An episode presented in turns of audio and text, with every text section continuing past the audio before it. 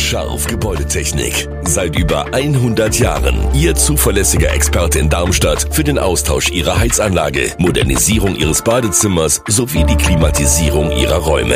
Erwarten Sie mehr von uns, als Sie es gewohnt sind. Scharf Gebäudetechnik.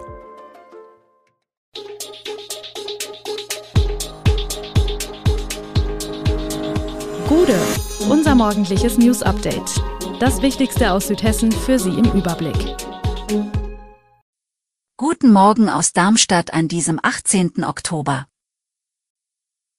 Funkstätter Schwimmbad in Planung, Debütroman gewinnt Deutschen Buchpreis und Rekordjahr, Europäische Union produziert so viel Strom aus Wind und Sonne wie noch nie. Das und mehr gibt es heute für Sie im Podcast. Die Ampel für den Bau des neuen Funkstätter Schwimmbads steht auf grün. Das stellten am Sonntag bei der Infoveranstaltung im Funkstätter Kino zu diesem Thema erster Stadtrat Horst Knell und Schwimmbadstadtrat Jochen Kockegei übereinstimmend zur aktuellen Lage fest. Für die Bürger gab es eine weitere gute Nachricht, der derzeitige Abriss liegt deutlich unter den dafür angesetzten 1,5 Millionen Euro. Neben den beiden Stadträten standen am Sonntag Bürgermeister Patrick Koch und Holger Heisel vom Dachverband Schwimmen als Ansprechpartner für die Fragen der Bürger zur Verfügung. Von besonderem Interesse waren dabei die geplanten Kosten des Neubaus an der alten Stelle, die ursprünglich mit rund 20 Millionen Euro ermittelt worden waren. Diese wurden angesichts der aktuellen wirtschaftlichen und finanziellen Entwicklung erst vor kurzem geändert. Man werde durch die Preisentwicklung rund 7,5 Millionen Euro an Mehrkosten einkalkulieren müssen. Allerdings könne die Stadt bei diesem Projekt mit Fördermitteln des Bundes und vor allem des Landes Hessen rechnen.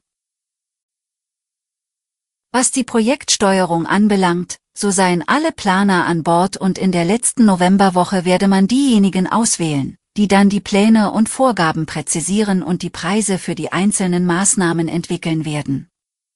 Danach, so die Vertreter des Magistrats, werden deren Vorgaben ans Parlament zur Entscheidung gehen. Sollte es die Vorlage ablehnen, müsse man überlegen, was aus der Baugrube werde, so die Magistratsmitglieder in dieser Runde.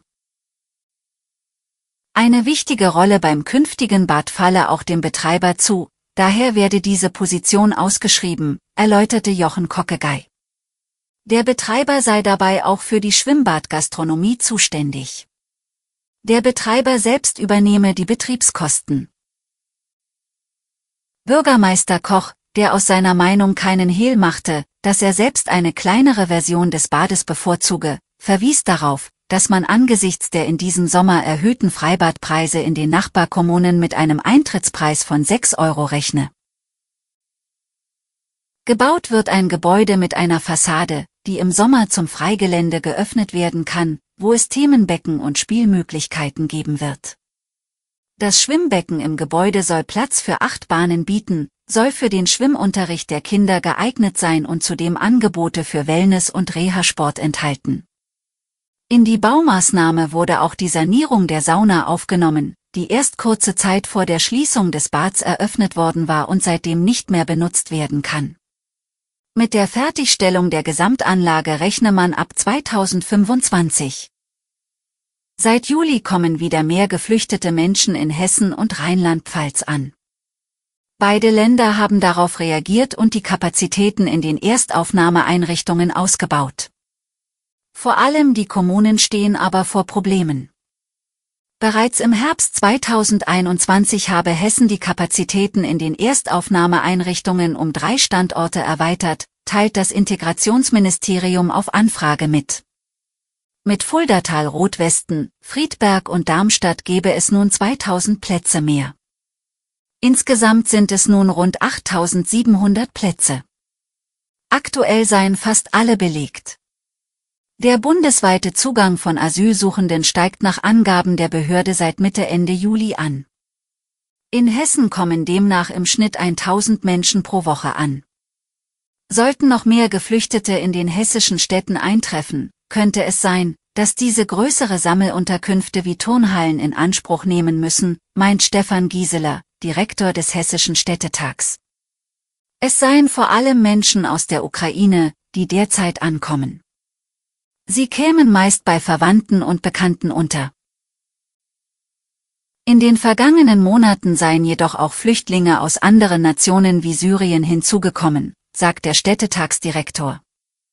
Das Integrationsministerium nennt außerdem Afghanistan, Türkei, Iran und Irak als Hauptherkunftsländer. Kim de Lorizon erhält den Deutschen Buchpreis 2022 für den Roman Blutbuch.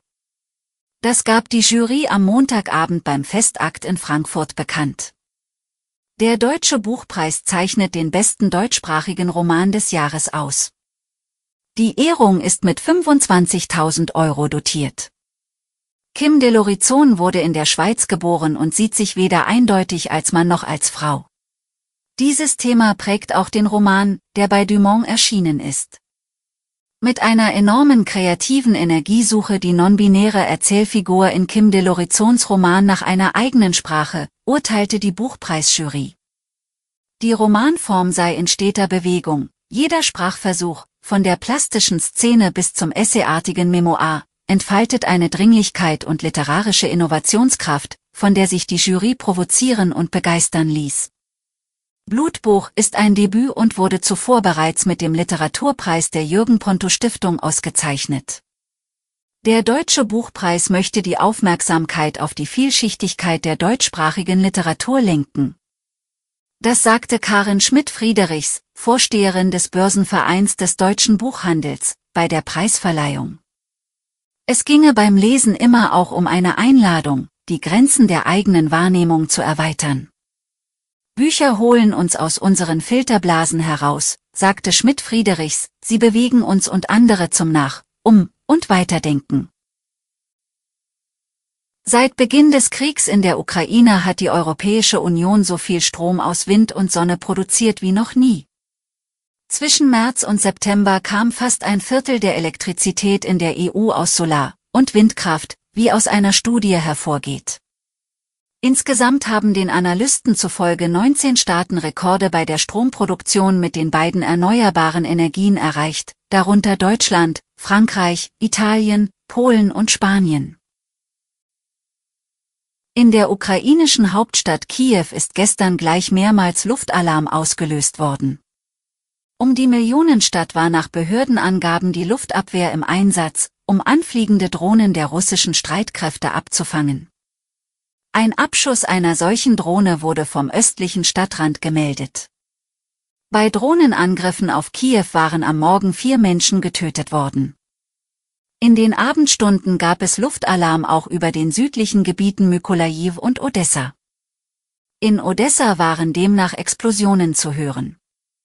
Im zentralukrainischen Gebiet Dnipropetrog wurde nach Behördenangaben am Tag ein Objekt der Energieversorgung getroffen. Außenministerin Annalena Baerbock spricht sich für den Fall iranischer Drohnenlieferungen an Russland für weitere Sanktionen gegen die Islamische Republik aus.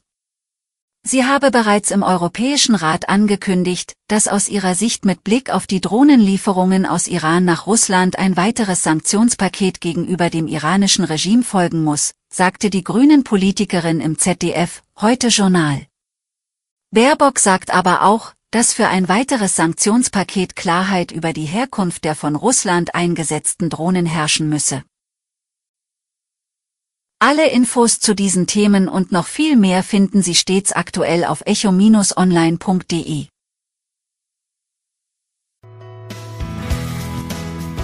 Gute Südhessen ist eine Produktion der VAM von Allgemeiner Zeitung, Wiesbadener Kurier, Echo Online und Mittelhessen.de. Redaktion und Produktion die NewsmanagerInnen der VAM. Ihr erreicht uns per Mail an audio.vam.de.